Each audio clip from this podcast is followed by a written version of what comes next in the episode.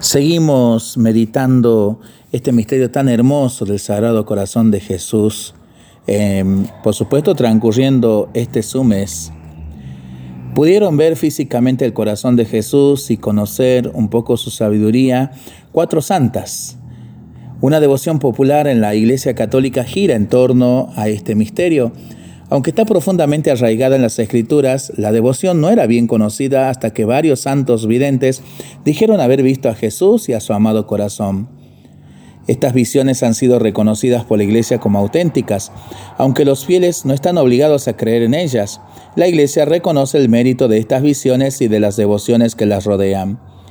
Y eso porque reflejan el misterio mismo de Cristo, la totalidad de su ser, su persona considerada en el núcleo más íntimo y esencial.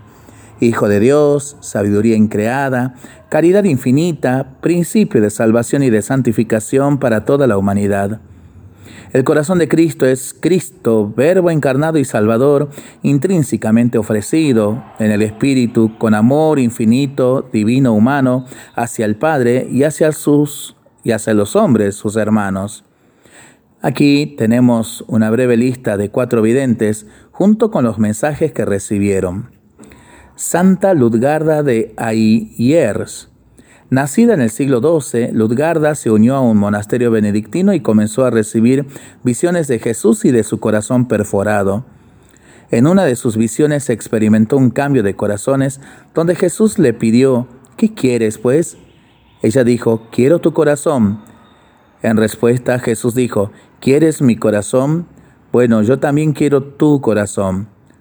Ludgarda entonces proclamó, Tómalo, querido Señor, pero tómalo de tal manera que el amor de tu corazón esté tan mezclado y unido con mi propio corazón, que yo pueda poseer mi corazón en ti, y que siempre permanezca ahí seguro en tu protección. Santa Matilde de Hackeborn en el siglo XIII, Santa Matilde, una monja benedictina en Alemania, recibió muchas visiones de Jesús durante su vida. Se escribió un libro sobre sus experiencias y Jesús se le apareció un día sosteniendo este libro sobre su corazón con su mano derecha. Él lo besó y le dijo, Todo lo que está escrito en este libro ha brotado de mi corazón divino y volverá a él. Jesús también le dijo, por la mañana, que tu primer acto sea saludar a mi corazón y ofrecerme el tuyo. Quien suspira hacia mí, me atrae hacia sí. Santa Gertrudis la Grande. Gertrudis comenzó a recibir visiones celestiales a la edad de 25 años mientras vivía en una comunidad benedictina en el siglo XIII. Un día vio tanto a San Juan Evangelista como a Jesús. Fue invitada a descansar su cabeza sobre el corazón de Jesús y le habló a Juan preguntándole, Bien amado del Señor, estos latidos armoniosos que alegran mi alma también alegraron la tuya cuando descansaste durante la última cena en el seno del Salvador. Juan le respondió, Sí, los oí y mi alma fue penetrada por su dulzura hasta su mismo centro. Gertrudis preguntó, ¿por qué entonces has hablado tan poco en tu Evangelio de los secretos amorosos del corazón de Jesús? Él respondió, mi misión era escribir del Verbo eterno, pero el lenguaje de los maravillosos latidos del, corazón de Jesús está reservado para los últimos tiempos, para que el mundo gastado por el tiempo, enfriado del amor de Dios, se caliente al oír tales misterios. Santa Margarita María Alacoque.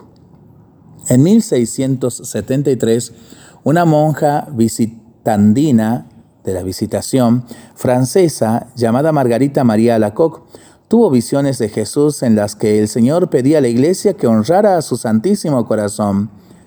Entre las promesas que comunicó, Jesús dijo a Santa María Margarita, Os prometo en el exceso de la misericordia de mi corazón que mi amor todopoderoso concederá a todos quienes reciban la comunión el primer viernes y nueve meses más, la gracia de la penitencia final que no morirán en mi desgracia ni sin recibir los sacramentos, y que mi corazón será su refugio seguro en su última hora.